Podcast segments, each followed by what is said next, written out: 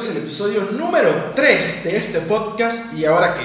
Un podcast donde hablamos un poco sobre la reinvención y esa decisión que nos vimos obligados varios venezolanos a salir de nuestro país y emigrar. En este, esta primera temporada pues tendré a varios amigos que decidieron salir justamente de Venezuela y venir hasta Buenos Aires. Hablaremos hoy con Marvin Trillo, una excelente amiga, ella es ingeniero electricista y vamos a hablar un poco sobre su llegada acá al país, obviamente primero que nada cómo tomó esa decisión de salir y qué se encuentra haciendo en este momento, sus planes futuros. Esto es una producción de El Padrino Digital, eh, pueden seguirme a través de mi cuenta, obviamente en Instagram, El Padrino Digital. Esto está dentro de un proyecto que he llamado 365 días para emprender sin dinero en tiempos de influencer.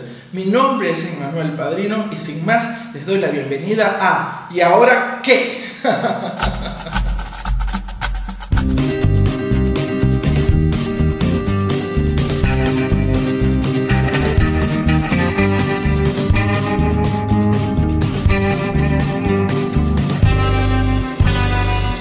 ¿Y ahora qué?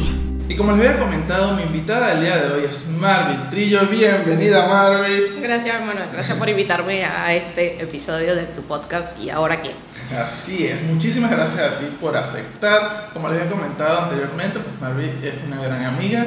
Ella es ingeniera electricista y la conocí en una empresa donde trabajamos juntos en la parte de ingeniería. Ahora quisiera, Marvin, que le comentaras un poco a las personas que nos están escuchando a qué te dedicabas allá en Venezuela, cómo fueron, eh, dónde naciste, dónde creciste, un poquito, una breve historia de tu, de tu historia. sí, bueno, este, gracias. Como ya Emanuel le dijo, soy ingeniero electricista, me gradué en la UNESCO de Puerto Ordaz. Bueno, yo soy oriunda de San Félix, Estado Bolívar, de Venezuela. sí, eh, sí, todo, la mayoría del tiempo estudié todo el en la vida ahí en San Félix, en Puerto Ordaz. Eh, me gradué de, ingeniería, ingeniería. Luego, este, buscando trabajo, estuve un tiempo, la primera oportunidad que se me dio fue en lechería, estaba en Suategui, ahí estuve trabajando como ingeniero. La primera oportunidad fue como este, profesional haciendo, ejerciendo mi carrera. Perfecto. ¿Y cómo llegas allí a lechería? ¿Cómo fue ese salto de, San Félix a lechería? Bueno, te puedo decir, fue un riesgo que tomé, porque era así, pasé un buen tiempo después que me gradué, que no conseguía trabajo, no tenía ofertas y me salió esa oferta. Un buen salario, lechería, era un, una ciudad donde quería vivir. Muchas veces viajé a el puerto, Barcelona, y veía lecherías y decía, veía las casas y decía, quiero vivir ahí. y cuando me dieron la oportunidad y me dijeron, este, pues, vienes a trabajar, era un buen sueldo. ¿Cómo no aceptarlo si es un lugar soñado? Sí. Eso es correcto.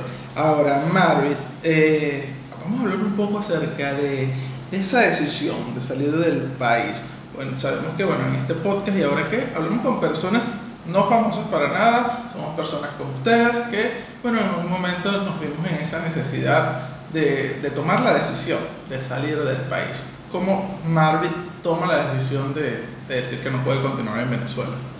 Bueno, la decisión fue muy dura de tomar porque realmente creo que la mayoría de los que han salido se han salido no han querido salir de Venezuela. Estás con tu familia, estás en tu casa donde siempre has vivido así no está en una buena situación, quieres estar ahí, están tus conocidos, están tus vecinos, la gente de toda tu vida. Y la decisión fue, bueno, la situación económica del país, como todos conocen, la situación en la que se encuentra, y más allá de eso, la inseguridad que, se vive, que hay en el país.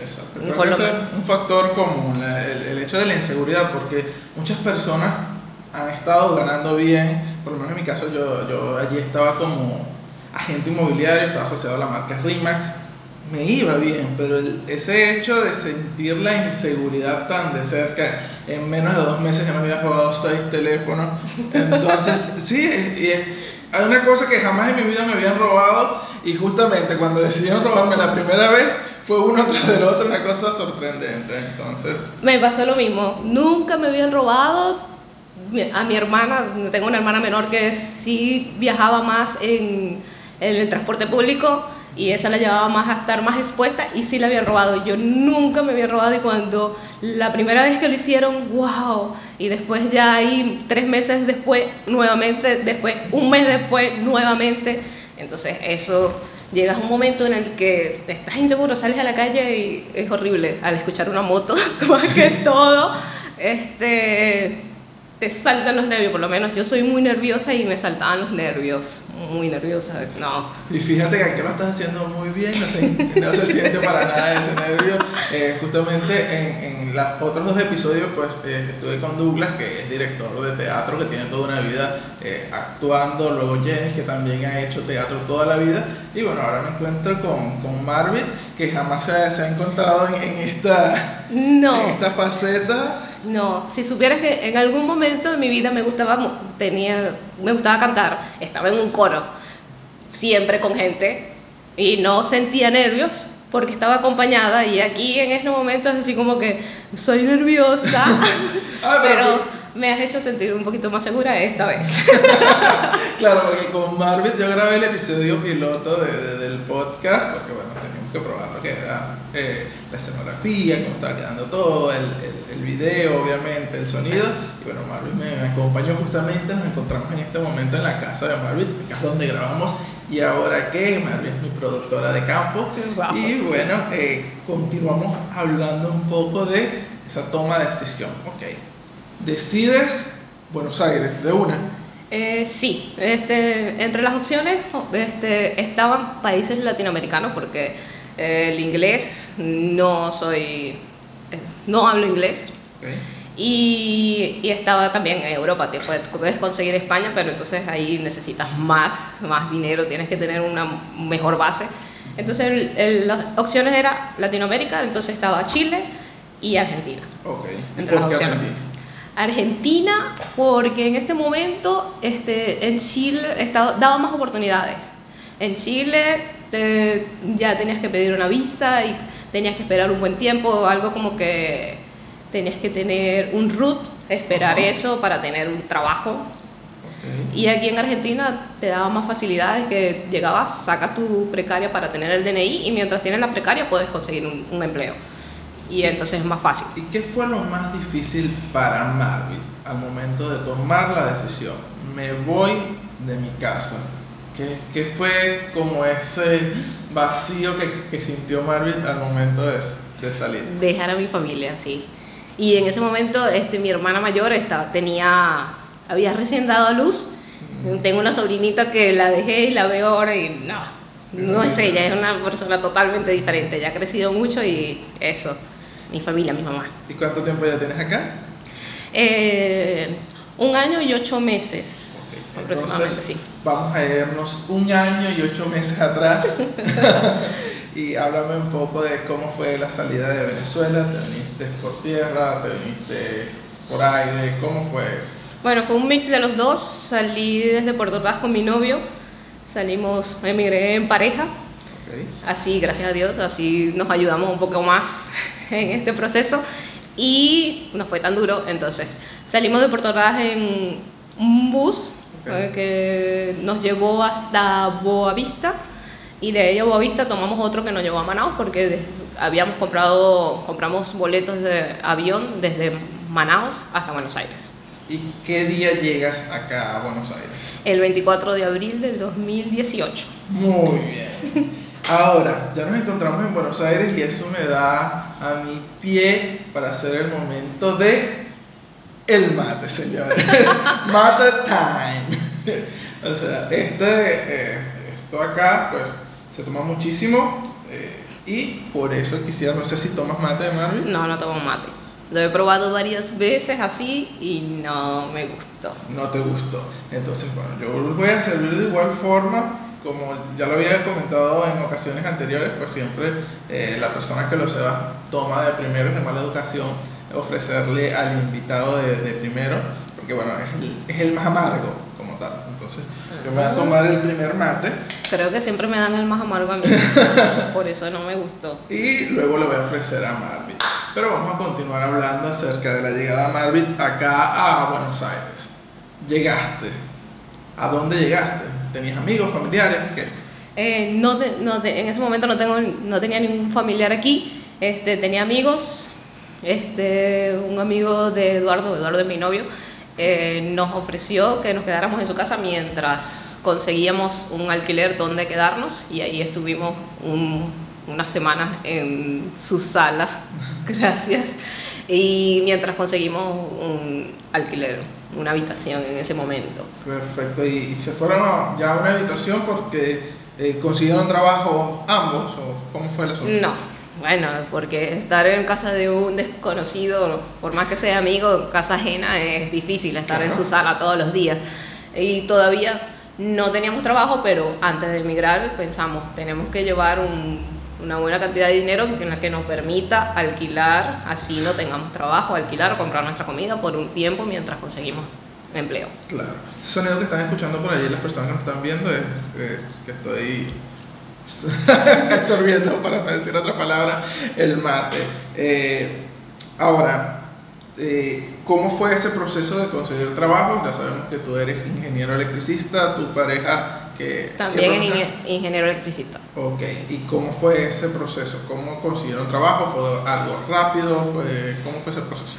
No, al principio cuando llegamos, mientras pasaron unos días, no teníamos, teníamos, tuvimos que esperar, gracias a Dios, teníamos cita para, bueno, espero, vamos a probar esto. No, gracias. No me lo puedo tomar todo. Ok. Bueno, como te estaba comentando, eh, en ese momento desde Venezuela tomamos una cita para el DNI ok. Y entonces llegamos, teníamos que esperar una semana para tenerla y así tenerla precaria.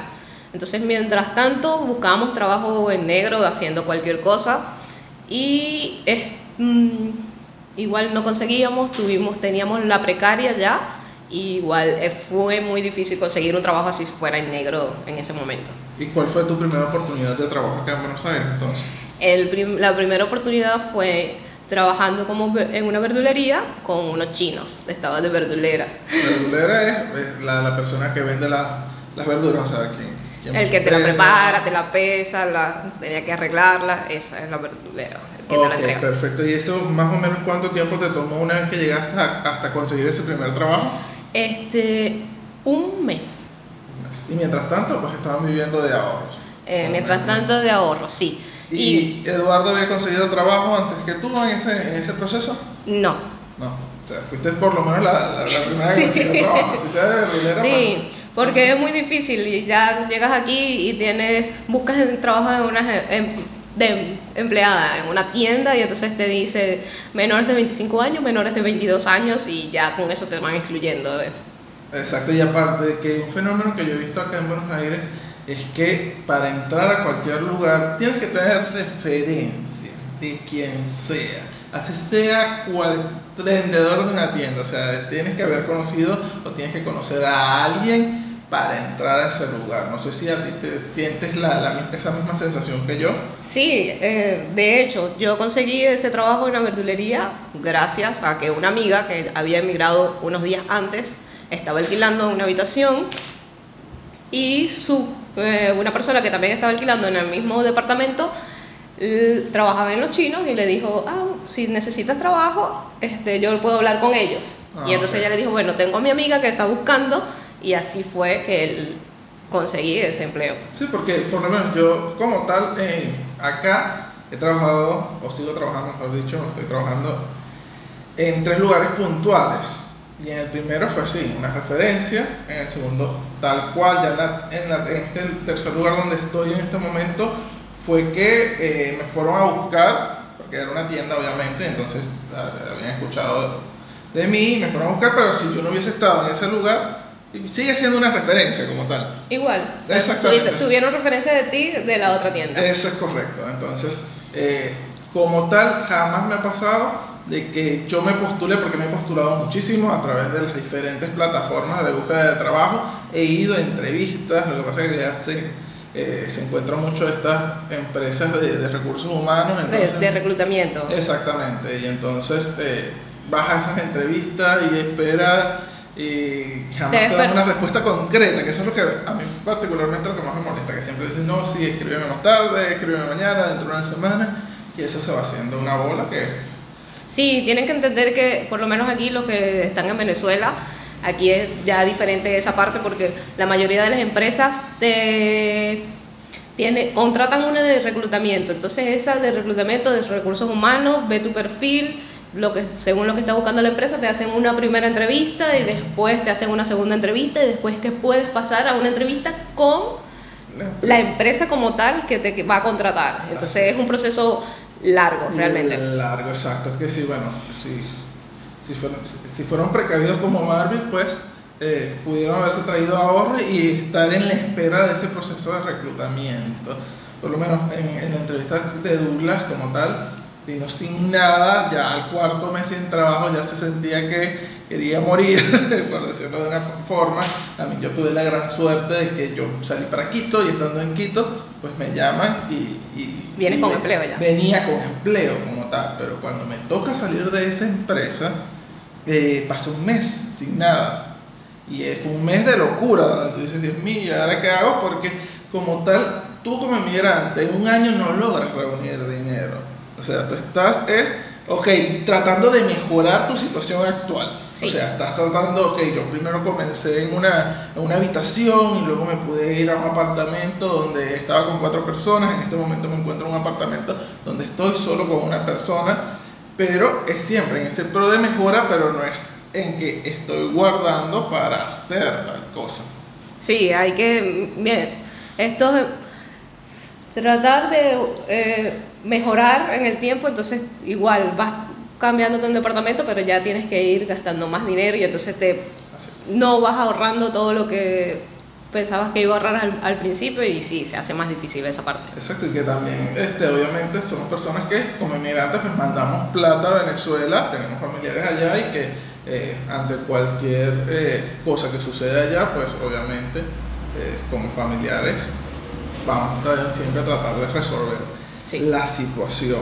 Y lo que quería comentar, que creo que, que me quedó un poquito, fue un poco la idea de, de lo que quería decir, pero era acerca de, de esa situación como tal, de que no es fácil, de que si estás saliendo y crees que vas a conseguir, y no quiero sonar pesimista porque bueno, obviamente hay muchísimos casos de que encuentras trabajo inmediatamente, pero van a ser uno o dos meses un poco complicados donde vas a sentir ese asfixia porque no has encontrado trabajo Sí. y bueno, vamos, la, la invitación por acá, por lo menos desde mi experiencia, es a bajarle un poquito a eso, a no venir con, como con ese, esas expectativas tan altas, obviamente siempre soñando y siempre pensando que lo mejor va a suceder. Pero Y que no, no desesperarse, pero tampoco dejarlo todo a la ligera, ahí, más o menos. Exactamente, siempre un medio Sí. entre todo. Ahora, ¿qué está haciendo Marvin en este momento?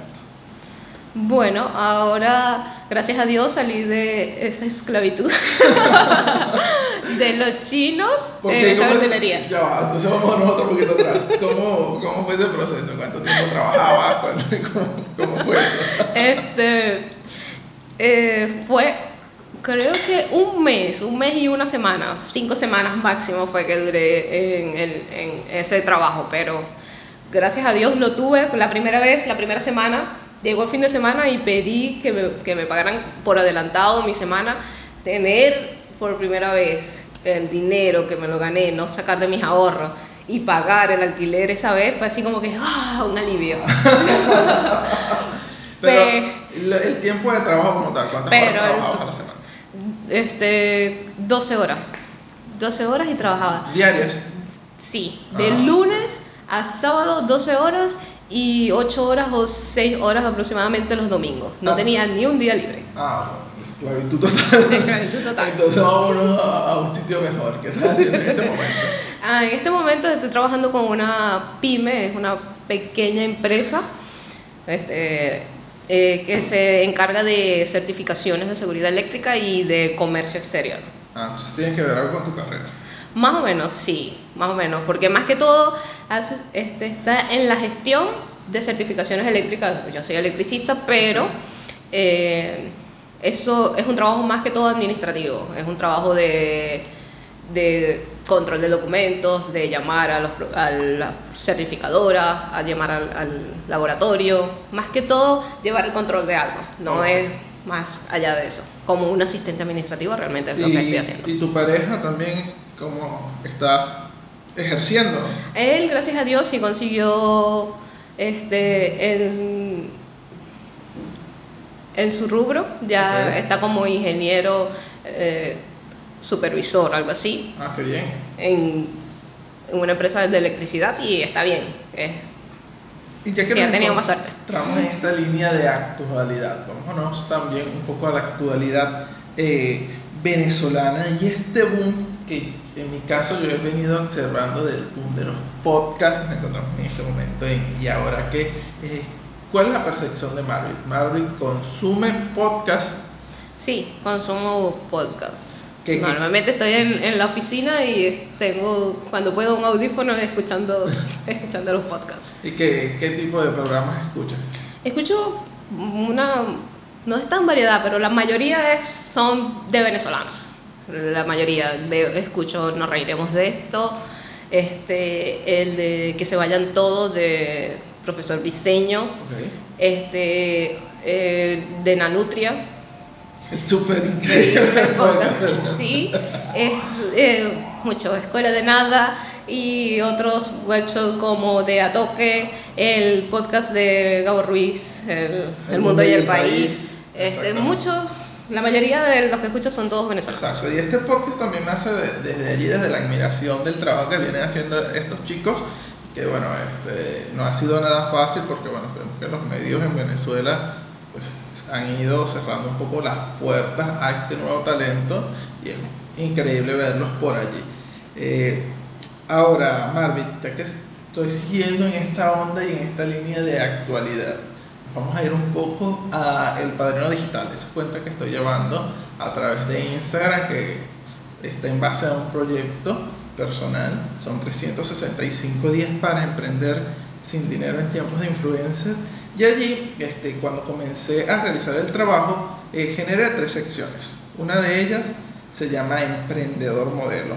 Y hablo este, de personajes o personas que cuando yo me meto en Instagram eh, me motivan. O sea, es creo que en este proceso de migración es muy fácil caer en la depresión, este, ver, este, entrar en Instagram como tal y ver cómo le está yendo a otras personas y decir, wow, ¿por qué para mí ha sido tan difícil? Y entonces veo a ciertas personalidades y me han logrado motivar, decir, puedo, este, por personalidades como María Ángel Ruiz, que está haciendo un podcast, este, dejó, ya no está en la televisión como tal, pero está haciendo muchísimos trabajos con niños, con su proyecto de Ideando un Plan. Entonces, ver que a pesar de que yo soy artista, yo soy actor, yo- eh, lo que, eso es lo que sé yo en Venezuela, y entonces ese va a ser o se va a mantener siempre como mi sueño, y decir, ah, no, pero yo, hay otras maneras. Sí.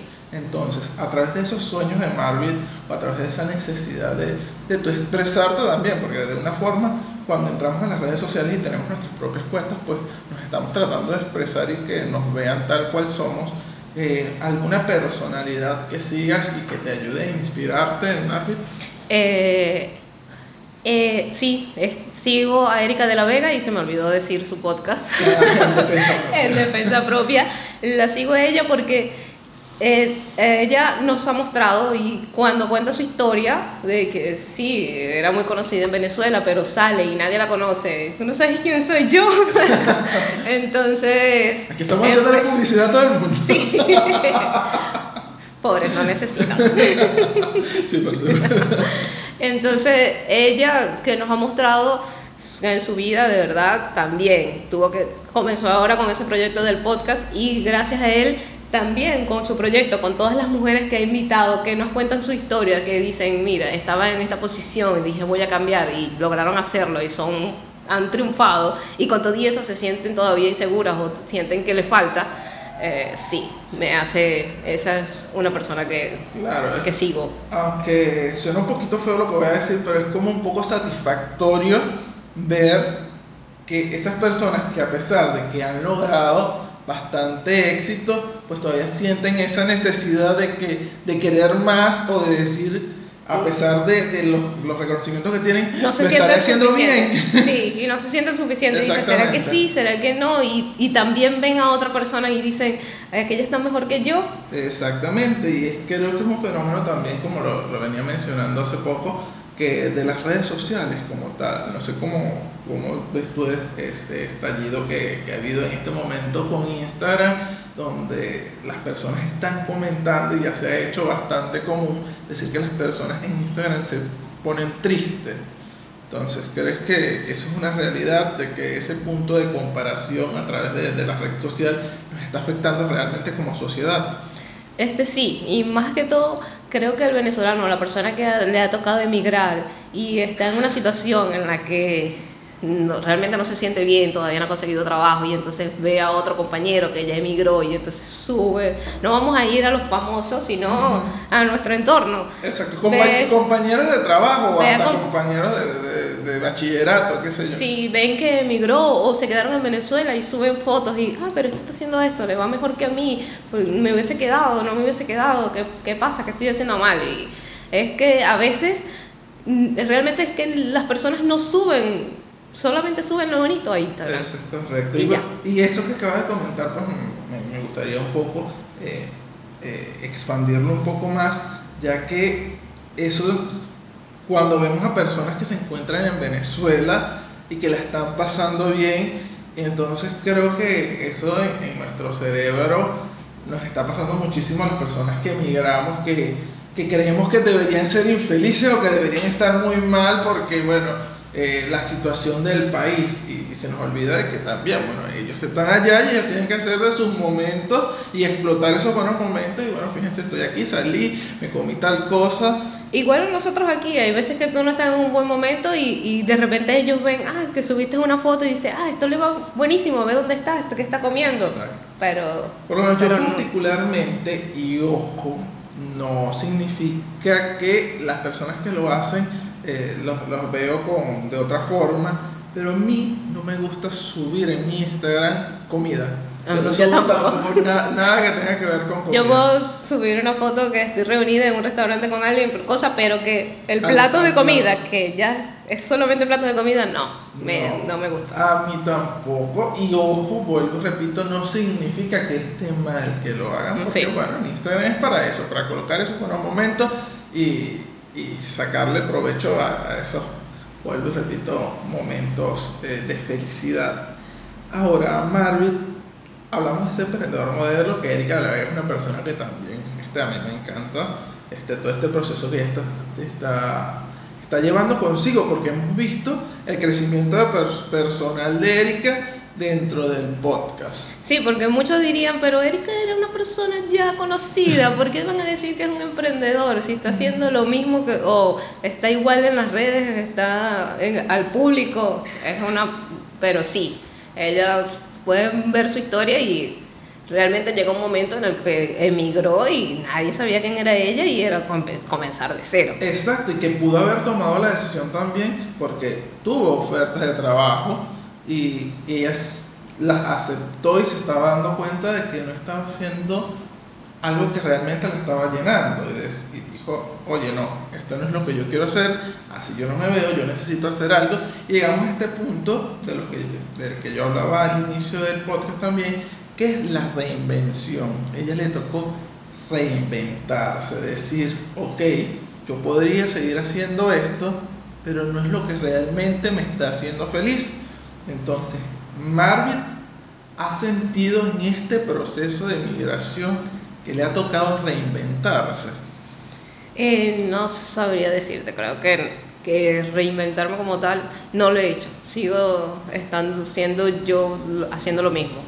De repente en algún momento en el que he estado, que digo, sí, necesito hacer algo nuevo, todos necesitamos, como digo, todos necesitaríamos hacer algo nuevo para sentirnos mejor, para tener más ingresos, no sé, pero yo en mi caso como te digo, todos lo necesitamos, pero no lo he hecho. No, No, no ha llegado- siento que lo he hecho. Exactamente. Aparte, este, a pesar de todo, nosotros somos personas jóvenes.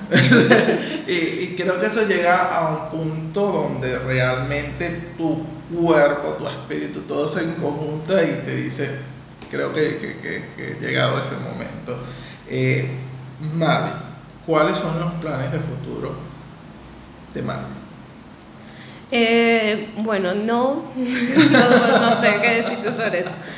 Por los momentos, este, pensar así al futuro, me gustaría muchas cosas. Podría hablar de cosas materiales que me gustaría, me gustaría viajar a mi casa, reencontrarme con mi familia, pero un plan, un proyecto o algo así más grande que eso, te diría que en estos momentos estaría pensándolo y no, Estarías diciendo algo que tal vez no has pensado lo suficiente. Sí. Y me parece súper válida esa respuesta.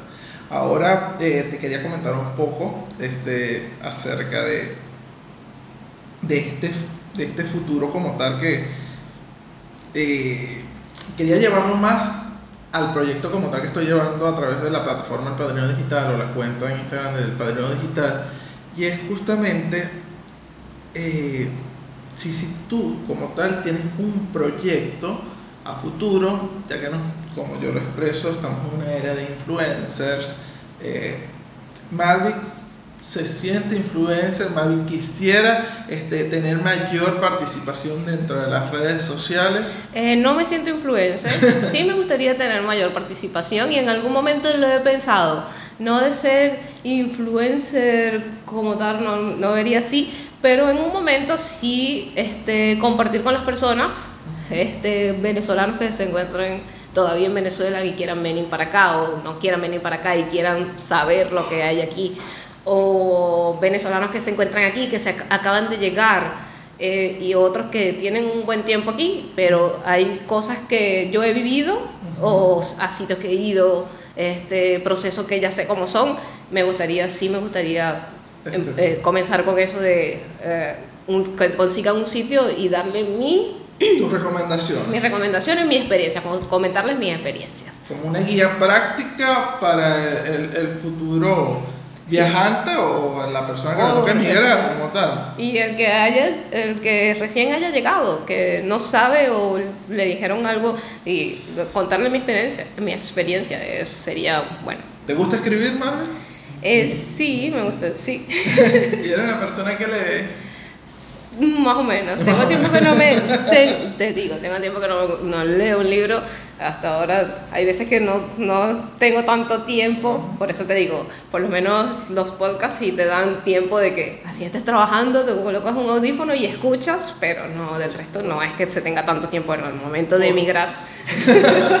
Porque quisiera cerrar este programa este, justamente con una, una cita o algo que hayas escuchado, leído, tal vez parafrasear un poco acerca de, de algo que, que crees que sea importante eh, ofrecerle a las personas que nos están escuchando en este momento.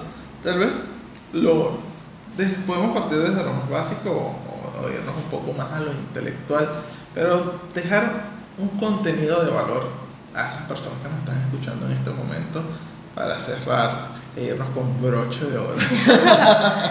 Bueno, algo que sí me gustaría decirle a todos, el que haya emigrado, el que no haya emigrado, todo el que esté escuchando esto en este momento, es que eh, nada es imposible, podemos seguir, simplemente hay que ser perseverante y no pensar que en un momento hoy no lo tienes, significa que mañana no lo puedes tener y puedes trabajar a ello, hay que trabajar para poder llegar a tu meta. Y tener el sueño no es simplemente que llegó y ya. No, tienes que trabajar para concretar ese sueño. Muchísimas gracias Marvin. Gracias. Marvin Trillo ha sido mi invitada en este episodio número 3 del podcast. ¿Y ahora qué? La invitación es que sigan consumiendo este material. Tenemos episodio nuevo todos los jueves a través de Spotify, ebook, Google Podcast, eh, los días viernes a través de YouTube. Muchísimas gracias y nos vemos luego. Adiós. Chao. Gracias. Esto fue ¿Y ahora qué? Conducido por Emmanuel Padrino, bajo la producción de El Padrino Digital y la producción de campo de Marvin Trillo. No olvides suscribirte, dar like y comentar. Sigue este trayecto a través de la cuenta arroba el padrino digital en Instagram y descubre el proyecto de 365 días para emprender sin dinero en tiempos de influencers. Nos vemos en un nuevo episodio.